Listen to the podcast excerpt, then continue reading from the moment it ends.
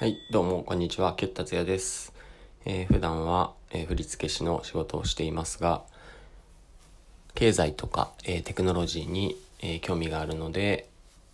いろいろ配信しております。はい。というわけで今日は、え人気タグの七夕で何をお願いしますかという、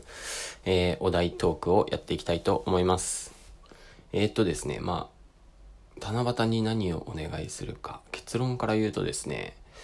まあ、あんまお願いとかしたくないですね。最近そうすごく思ってます。これなぜかというとですね、えー僕はですね、あの、神社が好きなんですけれども、まあ、神社の何が好きかっていうとですね、まあ、なんかこう、毛、毛ですね、毛。汚れが、あのー晴れるですね。あの、落ちるみたいな感じですね。なんかこう、浄化っていうとちょっと違うのかもしれないんですけど、あのーなんかいい気分がするじゃん、いい気分というか、なんていうんですかね、なんかすっきりするというか、するじゃないですか。あっていうのが一つと、あともう一つは、なんかこう、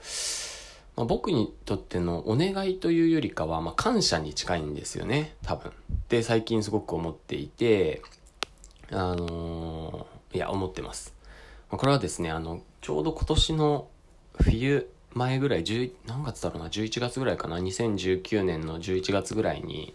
まあ仕事がそんなに落ち着いてきたというか、あのまあないというか、まあそういう時があって、まあ神社に、まあ練習、ダンスの練習をするより、あの道に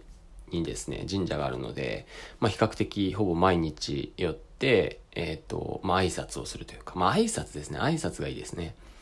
あのしていてですね。まあでもやっぱこうお願いするっていう気持ち、まあなんかお仕事入りますようにというか、っていう風な気持ちでもあったんですけど、やっぱお願いってなんかいまいち他力本願な感じがしてですね、なんか嫌ですよね。だったらそのなんか神社行く時間を使って、作る、あ、使うんなら、まあ自分でその行動を、その、まあ仕事でもいいし、好きなことでもいいし、起こして、まあ自分で行動をする。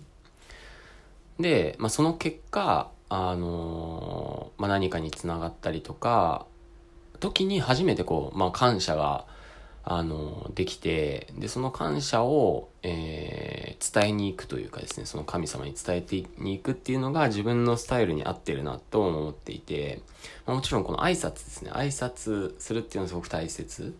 でもそのなんか下心みたいなのがやっぱあるとですね、なんかこう、まあ、神社がどうこうっていう、まあ、神様がどうこういるかいないかみたいな話じゃなくてですね、やっぱ自分の、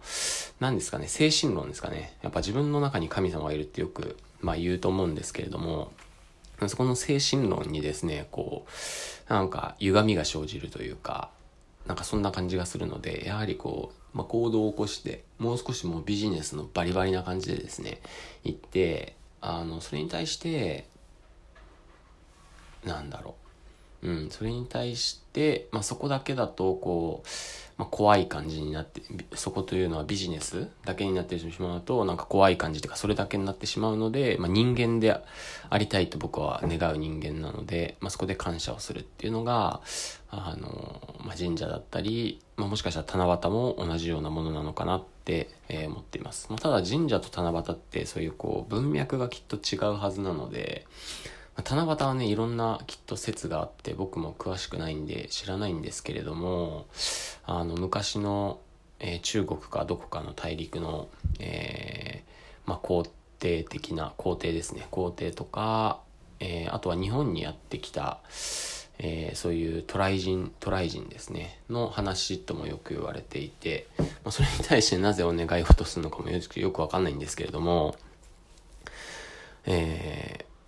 そうですね。まあ、なので僕はあまりお願い事とかするというよりかは、今、まさに頑張ったことに対して、えー何か成果とか、えー他の人の喜びとかがあるんだとしたら、そういう経験を与えてもらえたことに感謝をするっていうことが、えーまあ、ある意味、七夕に書くことなのかなと、え僕的には思っています。というわけで、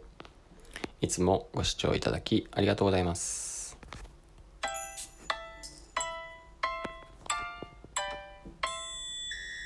はい。この三えー意見に賛成反対の方は、えーある方は、えーボタン、評価ボタンをお願いします。ではでは。